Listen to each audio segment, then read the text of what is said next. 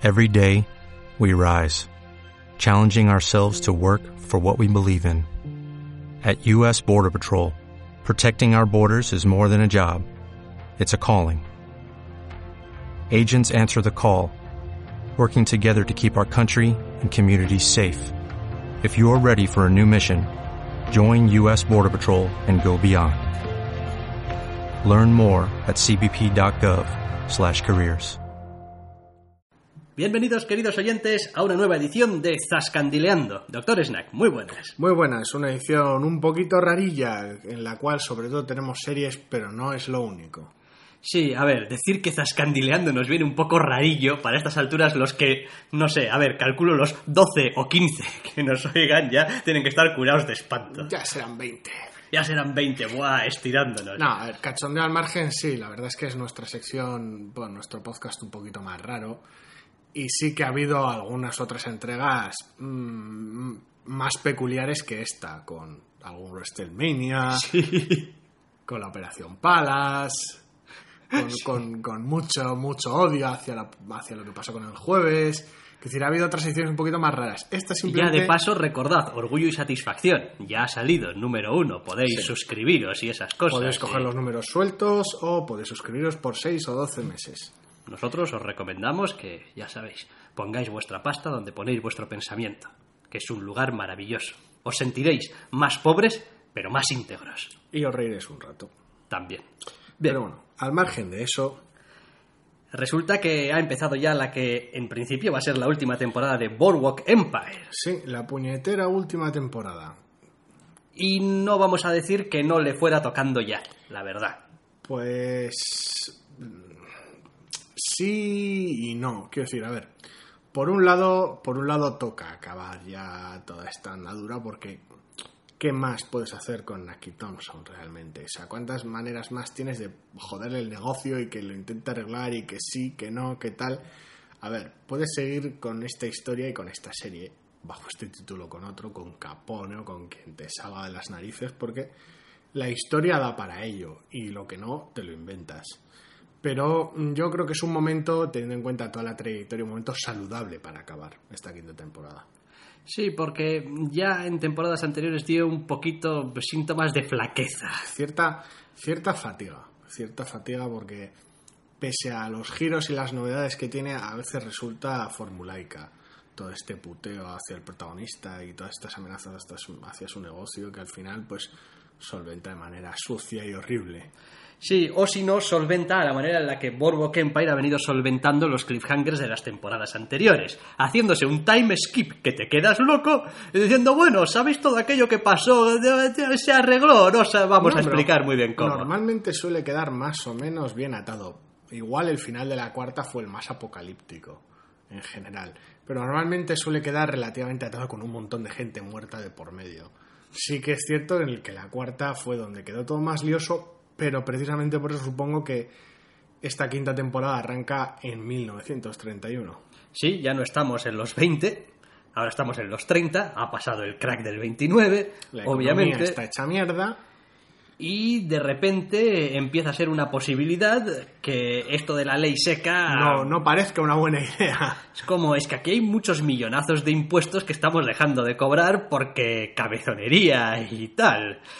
Y claro, obviamente a todos los que se han dedicado al negocio del trapicheo, ahora están intentando buscar un punto de, vamos, de estar el primero en la lista para, eh, que ya se puede vender legal. No me importa, el caso es vender. En la clásica tradición HBO de series con múltiples personajes, hay unos cuantos personajes que está sabido que van a aparecer en esta quinta temporada, pero que el primer capítulo no cubre. Toda la trama que pueda tener lugar en Chicago, en Ni palabra. Capone, ni palabra. Nada. La historia se centra en Naki y en los mafiosos italianos en Nueva York. Vamos a decir así como pequeño, bah, spoiler tampoco, pero bueno, Naki está en Cuba, Sí. living la vida loca, Living la vida loca en La Habana. Bueno, living toda la vida loca que se permite Naki, quiero decir, el hombre que no sonreía nunca, ni a los caballos, ni, ni a nadie, ni vamos. No, Sí, es bastante seco el cabrón. el pobre, eso de disfrutar de la vida, pues parece ser que no está hecho para él. Entonces, pues está en sus negocios turbios para intentar hacerse legal, curiosamente. Curiosamente, sigue siendo una serie muy, muy agradable de ver. Este primer capítulo pues tiene un poco eh, todos estos lastres de, bueno, mm, donde dejamos la historia, donde la vamos a arrancar. Encima mm, cometen para mi gusto el error de meter bastante flashback de la niñez del bueno de Naki para tampoco aclarar unas motivaciones, sino poner en contexto ciertas cosas que yo por lo menos daba por sabidas o daba por entendidas acerca de los procesos mentales del protagonista. Sí, acerca de pues la niñez que había tenido y el padre y su relación, que decir, son cosas que ya se habían tratado, además algunas de manera bastante explícita, Sí. a través de su hermano, de su propio padre, de Sí. la casa en la que crecieron. etcétera, etcétera, etcétera. Entonces, no sé, es un, un abuso del flashback que se hace en el primer capítulo un poquito raro, pero bueno. Esperemos que sea solamente cosa del primer capítulo y que sí. después pues vaya normal. Eh, como siempre en este primer capítulo tampoco se puede ver muy bien cuál va a ser realmente el meollo de la temporada, probablemente se irá liando poco a Sí, poco. hay ciertas cosas, pero se están haciendo esperar por ahora. Realmente dónde va a estar aquí la rivalidad o el antagonismo. Hay cositas, pero nada, nada obvio. Es decir, cualquiera pequeñas cosas que surgen en el primer capítulo podrían ser simplemente temas menores para la temporada. Sí, resulta también bastante sorprendente que no sé muy bien cómo se las arreglan aquí, pero siempre empiezan las temporadas y como que no parece que le afecte demasiado nada. Quiero decir, que de una temporada a otra le han jodido el negocio. la- Bueno, es decir, No, el es- tío pero siempre tiene pasta. bien porque al tío- final de la temporada siempre suele caer más o menos de pie. Sí, sí, pero Entonces a partir como de ahí... que no, pues ese es un tío que se dedica a hacer los negocios turbios, pues porque no sé si no se aburriría o algo. Es decir, no parece que tenga realmente ninguna necesidad real. Siempre de- quiere más pasta. Sí, siempre quiere más. Ese es un insatisfecho. Probablemente la palabra que mejor define a Naki Thompson es insatisfecho. Da igual lo que tenga. Tengo la mujer que quiero, no es suficiente. Tengo el, el negocio que quiero, no es suficiente. Tengo el dinero y el poder que tengo, no es suficiente. Sobre todo es el tema, de la, el tema del dinero, creo yo. Aunque lo tratan de manera machacona en este arranque de la quinta temporada, el personaje ha tenido opciones anteriormente de alejarse de, de los problemas a cambio de vivir bien, simplemente solo bien, en vez de en plan super mega derrochón, y son opciones que siempre ha dejado de lado en, en- a favor de no ser el perdedor, no ser a cual, a- o sea, no ser aquel al- del cual abusan y seguir ganando más dinero. Sí, no puede, no puede, no puede evitar. Entonces, ¿por qué, han, por ¿eh? qué han explicitado algo así al principio de la quinta temporada con flashbacks? No tengo ni idea. Pues quizá también porque es el último. La última temporada, el último año. Y es como, bueno, vamos a darle un Estaría gracioso si lo hicieran con todos los personajes importantes de la temporada. Que cada capítulo tuviera flashbacks de la niñez de alguno de ellos, pero... Te podrían arrancar el capítulo 2 con la niñez de Capone y te quedas loco. Sí, o del propio Chalky White, que está en, en un marrón de tres pares de cojones. Sí, la verdad, bueno. quiero decir, porque Naki suele caer más o menos de pie, pero hay otros que suelen caer De directamente de morros con la cara en el barro. Pero bueno, la verdad es que ha arrancado bien, sin grandes sorpresas ni tampoco decepcionar. Y bueno, pues veremos que, que, pues, la serie termine de manera más que digna, que es como ha evolucionado hasta ahora. Es una serie que a mí particularmente me gusta, disfruto mucho viéndola. Y aunque no sea súper, súper espectacular, ni tenga, ni sea una serie de estas de, de joder, esta hay que verla sí o sí, a mí me gusta un montón. Sí, hombre, yo igual, igual la segunda y las terceras temporadas igual fueron las mejores, las más La tercera está muy bien. re- re- redondas, las más... Está muy bien. El, el personaje de Jim Rossetti a veces resultaba caricaturesco, pero la tercera está muy bien. Pero bueno, no importa, veremos cómo acaba. Estaremos, vamos, semanalmente puntuales a nuestra cita con Pues estos gángsters. No puede ser solo medio gángster, No puede ser solo medio gasto. como decía en la promo. Y no ha sido de todas formas la única serie que nos ha requerido atención esta semana, porque así como Boardwalk Empire era el final, O sea, al principio. o sea, el principio de la quinta temporada, teníamos también el final de otra serie. Clone Wars.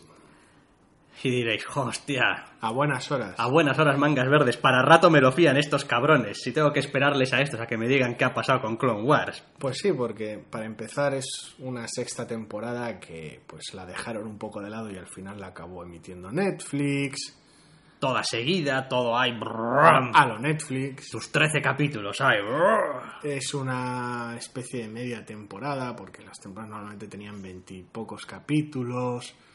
Y es en general un pequeño desbarajuste. Los capítulos, como siempre, los hay mejores y los hay peores. En general es una serie que está bastante bien. Pero es un final poco adecuado para la serie. Sí, sobre todo porque la serie básicamente todos la hemos ido entendiendo con el paso de las temporadas, como la serie de Anakin y Obi-Wan, sobre todo Anakin y su aprendiz, al menos hasta cierto Hasta punto. cierto punto. Y la serie acaba como con, no sé, como con media docena de capítulos donde es que ni aparecer. Ni aparecer, sí. O sí. sea, Yoda se va de movidas. La y- serie termina con una aventura absurda de Mace Windu y Jar Jar Binks, por un lado, y acto seguido un arco de tres o cuatro capítulos de Yoda. Lo cual es muy poco apropiado. Yo entiendo que quizá eh, los creadores de la serie querían tener su arco con Yoda, joder. Es como, la puta, hemos hecho seis temporadas de esta mierda y no le hemos Sí, dedicado puede ningún que arco la a Yoda. cancelación de la serie y el arranque de la futura Rebels cambiasen los planes. Yo eso lo entiendo, pero la verdad es que ha sido, ha sido una pena. Quiero decir, hemos visto esto, esta docenita de capítulos de la sexta temporada, por- de alguna manera por tener un cierre, pero la verdad es que casi que cualquiera que no lo haya visto ya se lo puede ahorrar. Y si quiere pensar que el final de la serie de alguna manera es el apocalipsis espectacular que se monta al final de la quinta, bienvenido sea. ¿eh? Sí. No, Sí. Esta sexta temporada en realidad no, no le añade gran cosa. No, también he de decir que no recuerdo cómo fueron los primeros capítulos, cuáles eran fueron los primeros capítulos de la temporada, porque los vimos hace un porrón de tiempo. Mm, Yo tampoco. Pero en general eh, la sensación que deja es como, bueno, bastante irrelevante. Son más historias dentro de este universo con pues, lo que fuera y después pues cosas con Jar Jar Binks que pues En fin, sí. pues eso y después pues cosas con Yoda que pues está bien, ¿no? Es que no sea interesante, pero se meten en todo este berenjenal de la fuerza y mantener la individualidad eh, una vez que te mueres y tal y cual y no es de lo que va la serie, es decir, Clone Wars. Es decir, hubiese, hubiese tenido mucho más sentido haber hecho un último arco con, no sé, Alguna una gran batalla, batalla ¿no? en algún sitio con todos allí dando la vida y tal, y terminando venciendo diciendo, y entonces y tal, esta es otra batalla más que hemos ganado, pero como sigamos así, jamás ganaremos la guerra. Yo qué sé, me da igual, cualquier chuminada. Sí, que funcione desde el punto de vista de los Jedi. Eso es. Algo que tenga sentido y ya está. En vez de Yoda soltando una frase de estas, bueno, me voy a hacer como en episodio 3, jeje, como no puedo morir, no puedo ganar al emperador, no puedo nada, pues eh, mm, soltaré dos frases aquí y ya está. Y abriremos plano y fundido a negro. Y no sé, no sé, una cosa, una cosa la verdad demasiado extravagante. No ha sido la única animación que hemos visto, No, no. porque nos, nos, nos animamos con las 2 horas y 40 minutos de película Sí. de la desaparición. De Haruhi Susumiya. Pues sí, son 2 horas y 40 de película, como ya he dicho, no es ni mucho menos corta, pero sorprendentemente no se hace larga, es como una especie de maratón muy loca de episodios. Sí, a ver, eh, nada nuevo. En realidad, sobre los personajes y sobre los. Es, pues como, es como otro arco cortito. Sí, ya hablamos de la serie la semana pasada y tampoco vamos a incidir mucho más sobre ello. El único asunto es que, pues ya el propio título indica por dónde van los tiros. Y aunque las novelas en las que se basa continúen la historia después de lo que sucede en la película, de alguna manera la película sirve como un cierre muy adecuado a la serie de animación, más que simplemente el final de la serie. Hmm, sí, sí, no, la verdad es que eh, la película está muy bien y permite también tener por una vez una visión un poquito más clara de, del protagonista de este guion y de, de realmente, bueno, a ver, tú ya sabemos que eres de corcho, pero... ¿Pero qué? Pero que hace falta que pase para que dejes de ser de corte. Eso es. y admitas ciertas cosas. La verdad es que está muy bien porque lleva, lleva ciertos arcos de personaje hacia su relativo final, la película, cierra ciertas cosas, nos permite ver algunos, algunas facetas de algunos personajes que no habían resultado demasiado evidentes y otras a, las que se había aludido, sobre todo en Agosto Infinito, pero que realmente a veces son tan cabrón, son, son tan sutiles los cabrones y tan cabrones también Sí, sí. porque son muy cabrones, que no quedaba del todo claro. La película de alguna manera hace, hace un poco de favor no realmente llevándote de la mano, pero sí que hay un par de momentos más claros a ese respecto.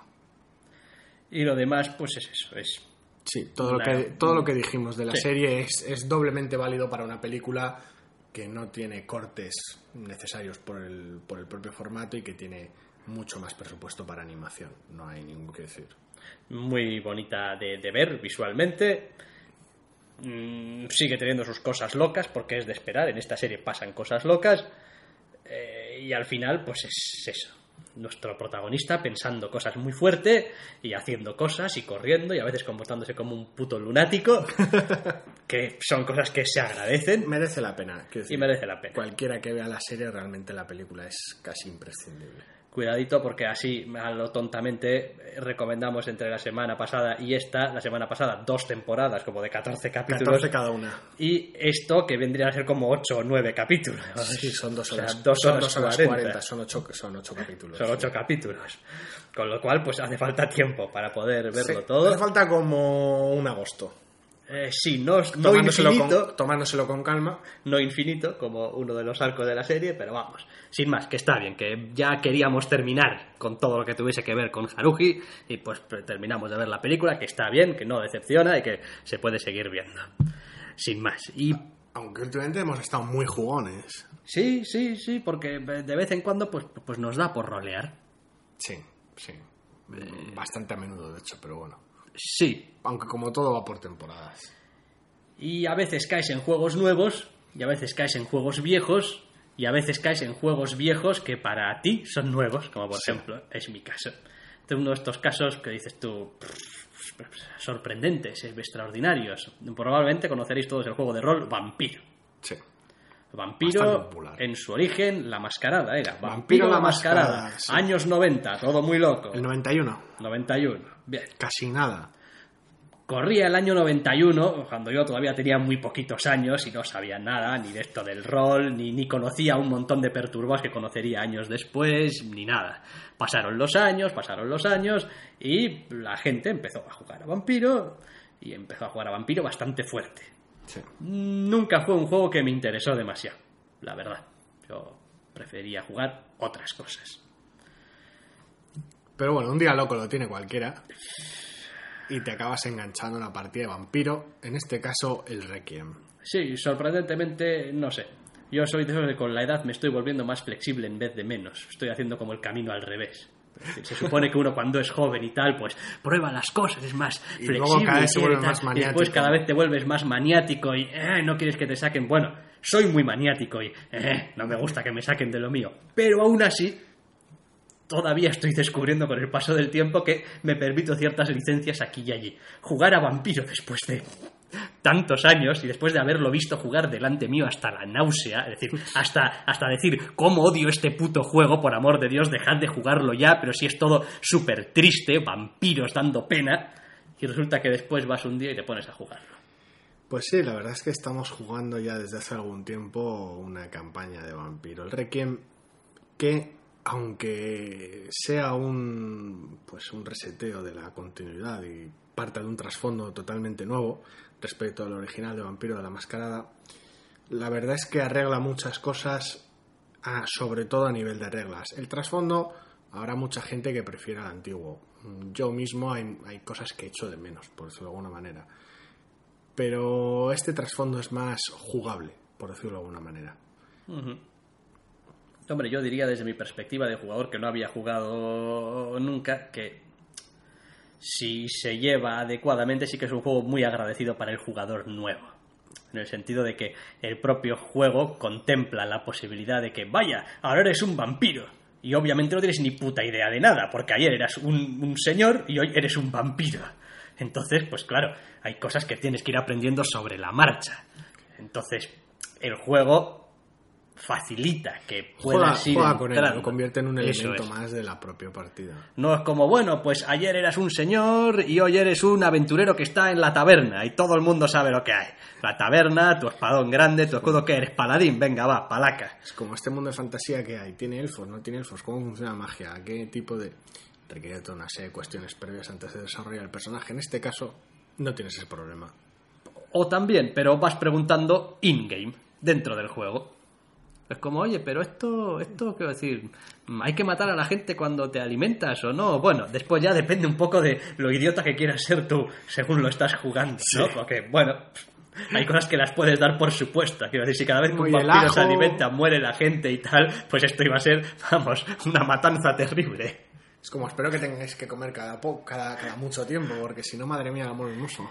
Pero sin más, hombre, sí que me ha parecido, no sé si será eh, con natural a lo que es eh, todos los juegos de vampiro o, o simplemente a este vampiro, eh, el Requiem, hemos dicho, el Requiem, el hecho este de coger como una ciudad y hacerla la base Sí, suele ser juego. habitual. Tanto en el antiguo como en el nuevo, algunos de los libros más populares son libros de ciudades.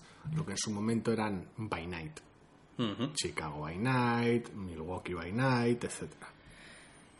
No sé, a ver, yo estoy descubriendo un juego que está bien, que ya me gusta. Es bueno, a ver, hay muchas cosas que no me gustan de- de- de- del juego, pero bueno, puedo aceptarlas, puedo aceptar barco. Es como esta, estas mierdas de limitaciones de solamente de noche, solamente unas horas. em, todo parece que está hecho como adrede para que tú de noche puedas hacer lo que, lo que quieras. Decir, cosas que no podrían hacer normalmente. No, bueno, pues hay tiendas abiertas por la noche para que los vampiros puedan hacer sus compras, cosas que me resultan absurdísimas. No digo yo que de, de existir los vampiros no tuviese que ser así, pero me resulta súper chocante. Es como, bueno, pff, tengo ocho horas al día para hacer cosas, o nueve horas al día para hacer cosas. Sí, no, en este caso unas cuantas más porque justo se arrancó en invierno. Bueno, bien, alguna la hora época más. de la suerte y tal. Entonces, ese tipo de limitaciones, no artificiales, sino propias del setting en el que estás jugando, pues nunca me han gustado en ningún juego. Y aquí también, pues me molestan un poquito. Pero sí que es verdad que es un juego que Al margen de eso, Es- ofrece mucha libertad. sí, y está elaborado muy en torno a, a- a los personajes, tanto jugadores como no jugadores. Es decir, la interacción entre los personajes. Es decir, hay, hay mucha Es lo que mueve la historia. Sí, hay, hay mucho politiqueo, entre comillas. Hay mucho, yo te doy cremita, tú me das cremita. Todo el mundo tiene sus ciertas lealtades, sus ciertos problemas. Todo el mundo le debe algo a alguien y alguien le debe a él. Y a su vez tienes que hacer que esto se mantenga como un castillo de naipes. A mí es lo que me gusta del juego, básicamente. Y bueno, pues eh, obviamente ahí depende también mucho de que el director de juego pues haga sus deberes, ¿Cómo no? sepa bien sus cosas. las ganas que le pongan los jugadores, etcétera. Eso como siempre. Me gusta también que a nivel de sistema mm, se los arreglaron para coger un sistema que no estaba mal, aunque en combate se deterioraba mucho, y hacerlo todavía más fino, más liviano y menos, menos molesto en esta, en esta edición de Requiem. No sé, no he tenido grandes problemas con el sistema de juego. Me ha parecido que es bastante sencillo. Coges tu característica, tu habilidad, tiras un puñado de 10 y otra cosa. Sí, y realmente no, no hay que aprenderlo. No. O sea, es decir, es como no, tú tienes X, te echas por lo que te digan que eches y Santas Pascuas. Aquí No no, hay. aquí, no hay eso de, bueno, espera, desde esta posición mejor Suma, clip y le puedo sumar un... y- Eh, no. No es un juego tampoco orientado al combate, así que todo eso que te libras. Y obviamente, pues es como siempre, aquellos que disfruten un poquito también construyendo su personaje y dándole algunas notas de color. eh, si quieres hacer algo más o menos a medio o largo plazo, si quieres conseguirte o plantearte algunos objetivos. Porque claro, aquí es como con la Una mayoría de cuestión de, las cosas. desarrollo de personaje, sin más. Pasa como con la mayoría de las cosas. Empiezas y eres un mindondi. o sea, quiero decir, eres un don nadie, eres un señor. Eres el último mono que ha llegado a la ciudad. Sí, salvo que la campaña se plantee desde otra perspectiva, sí. Entonces tienes dos opciones, o plantearte, pues voy a ser un Mindundi, voy a ser un Mindundi siempre, lo que voy a hacer es pues Pasar apagar los, desapercibido y pasar desapercibido y apagar los y fuegos que me manden a los líos. o puedo coger y decir, no, mira, pues a mí me gustaría empezar a cortar el bacalao, no ahora, no dentro de dos módulos, no dentro de, de cinco quizá, Puedes aspirar a una no vida más cómoda y Eso más es. fructífera. Eso es. Conforme a otras mm, preocupaciones de, de índole ya más eh, casi espiritual, de decir, oye, ahora soy un vampiro. Es decir, ¿qué es lo bueno para un vampiro? ¿A qué debería aspirar yo como vampiro? Es decir, mientras estás vivo estaba más o menos claro. Pues ¿Y qué pasa con todas mis relaciones personales y familiares? Y la verdad es que está bien, permite coger un personaje más o menos cotidiano con sus más o menos vicios, ahí ya cada cual, y tirarlo en unas situaciones que te permitan explorar cómo reaccionaría el personaje a esas situaciones.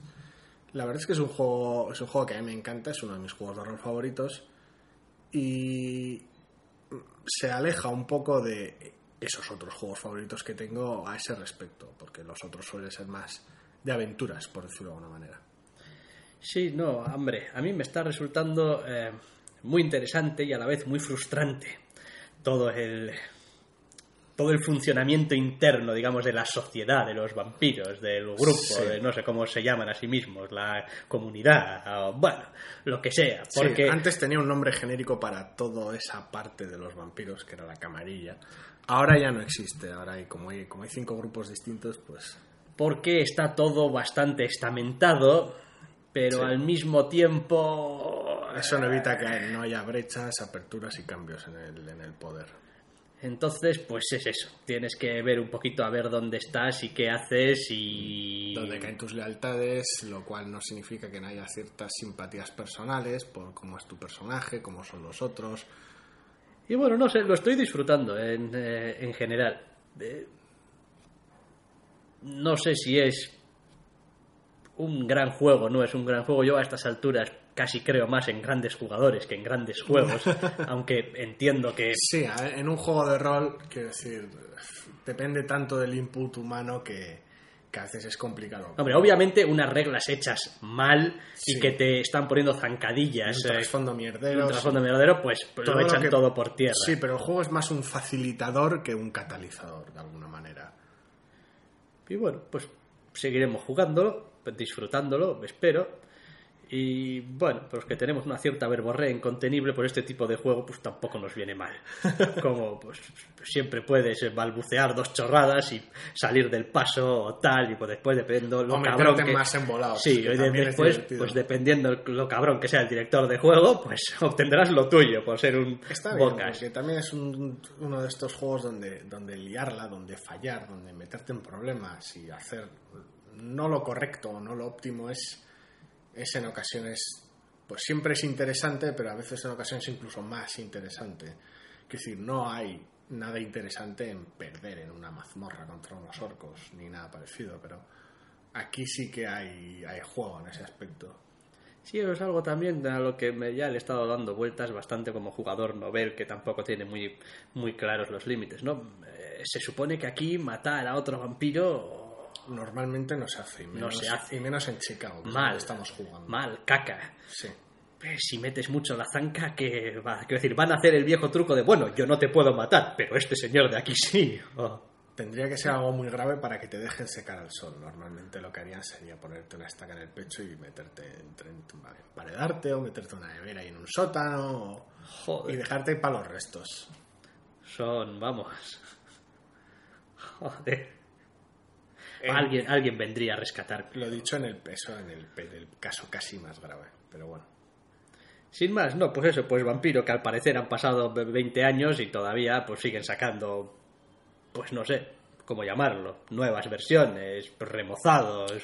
Pues sí, hace ya tres años de la- del aniversario de la, de la mascarada, casi nos acercamos al 25 aniversario de la mascarada.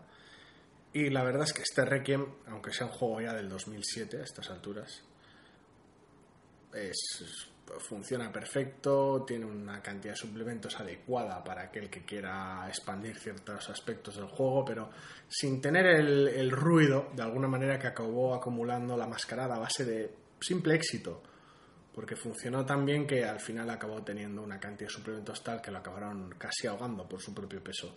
Yo sí he de decir la verdad de todas las cosas que vemos, leemos, jugamos, lo que sea. Los juegos de rol siguen siendo para mí eh, esa especie de hermano. Ese hermano no, ese primo lejano al que miras con desconfianza que más pena me da. Es como. Joder, hay que. es decir, si la gente descubriese realmente lo que, lo que supone un juego de rol, la- las alegrías que te puede dar, los buenos ratos que te puede hacer pasar. Ah, de cara a su popularidad. Sí, sí, es como. Hombre, a ver, eh, hay muchos juegos, ¿eh? Y habrá mucha gente que juegue. Y se juega de muchas maneras distintas. Cada grupo en cada juego es un universo. Pero, joder, hay una- que, hay que una darle una que me oportunidad. encanta. Hay que dar una oportunidad a, a- a los juegos de, de rol. Buscad algún. No sé, alguna ambientación que os guste, sí. alguna algún que os encontréis cómodos, empezad suave, empezad sin complicaros demasiado la vida, Sin, sin, sin prejuicios. sin prejuicios y... Sí, porque hoy mismo hemos hablado de, de Star Wars y hay un juego de Star Wars recién publicado además. Sí. Hemos hablado de Gangsters y pues aunque no hay no es algo que últimamente se lleve de moda, hay cosas al respecto, hay juegos al respecto. O sea que en realidad hay prácticamente de todo. Es cuestión de, pues eso, elegir y probar y, oye, pues darle una oportunidad porque a veces las tardes son muy largas o las noches son muy largas y, joder, con un grupo de amigos, amigos, familiares, me da igual lo que sea, el perro si pudiese hablar podría jugar a rol contigo. Sí, que, que un juego de rol no se quede solo en esos juegos de ordenador en los que eso ganas equipo y subes niveles. Que también me encantan, pero es otra cosa. Eh, sí. Sí, Diablo, Action RPG. Sí, o un Elder Sí, Scrolls, claro. o cualquier otro, sí, me da igual. Action sí, RPG. Buah, tengo un inventario, dices, y Hay- muevo hay- las hay- cosas. hay niveles. Y, y hay niveles y me suben los, los números. Pero bueno, sí, cuestión de llevar un personaje Por y cierto, hacerlo interesante. solamente como apunte ya para terminar, recientemente tenía por ahí unos cuantos juegos de estos abandonados que los Sí. tenía por ahí, de Humble Bundles y Ofertas cosas y de. Steam. Ofertas, no, de ofertas no, porque decir, es que, es que, el, que, que- que lo ves ya venir un poco cruzado, que, por mejor cierto, no. esta semana el Humble Bundle del copón, echarle un vistazo. Sí, sí, sí, muy buenos juegos. Eh, sin más, ahora que decías Action RPG. Hostia, tengo aquí un Sacred 2 Gold y tal y cual. Esto era como un tipo Diablo, buenas ¿no? horas, sí. Oh, No, fu, solo Diablo es Diablo. el horror, pero el horror. Y antes de ese probé, eh, Van Helsing. Ya, es el problema que tiene haberle metido más miles Y de horas ¡buah! a Torchlight 2, que aunque sea buenísimo da pereza cogerlo de nuevo. Joder, no es una cuestión de pereza, es una cuestión de "Yeah, por qué todo parece estar diseñado para molestarme. Es como la letra es muy pequeña, está todo aquí ocupándome demasiada pantalla, eh, te mueves un poco a trancas y barrancas. eh, Mal. eh, tengo que, que hacer asociaciones de botones con, con teclas y nunca está muy claro qué estoy asociando con qué, menús, submenús dentro de los menús.